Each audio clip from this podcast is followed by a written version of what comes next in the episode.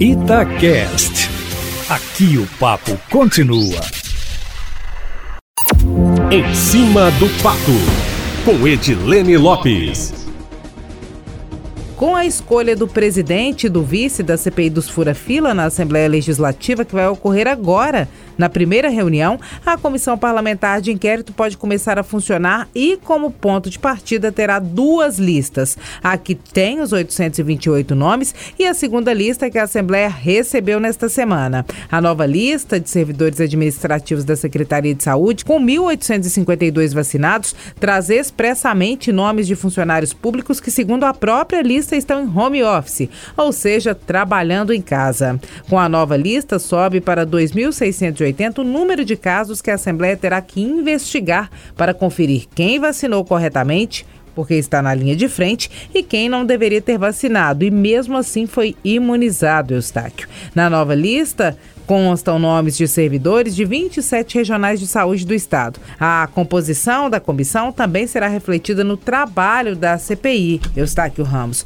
São titulares, conforme a Itatiaia já informou, Cássio Soares do PSD, Sávio Souza Cruz do MDB, João Vitor Xavier do Cidadania, Rafael Martins do PSD, Roberto Andrade do Avante, Noraldino Júnior do PSC e Ulisses Gomes do PT. Quatro dos integrantes são do Bloco Independente, dois do Bloco de Governo e um de oposição. Isso significa que o bloco independente, que é o maior da casa e também tem o maior número de deputados na comissão, deve ter o comando da comissão parlamentar de inquérito, que pode deixar a vida do governo um pouco complicada, porque a cobrança será grande, Eustáquio Ramos.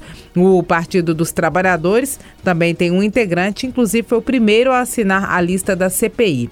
Entre os suplentes também prepondera o bloco independente. É bom lembrar, Eustáquio Ramos, que é preciso ter cuidado para não fazer juízo de valor e julgar incorretamente as pessoas. Nas listas que foram enviadas para a Assembleia Legislativa constam os nomes de todos os vacinados, inclusive aquelas pessoas que trabalham na linha de frente, cara a cara com o coronavírus e que de fato precisariam ser vacinadas. Então, as pessoas que estão tendo acesso à lista não hostilizem as outras pessoas, mesmo que julguem que elas estejam incorretas, porque a investigação será feita pela Assembleia Legislativa e quem agiu incorretamente, se agiu incorretamente, será punido. Nada de justiça com as próprias mãos, nada de hostilizar as pessoas, porque a investigação é que vai mostrar o que de fato está correto e o que não está e como será o procedimento depois disso. E ao longo da programação nós vamos voltando com mais informações, Eustáquio Ramos, já que a primeira reunião da CPI, chamada CPI dos Fura-Fila, ocorre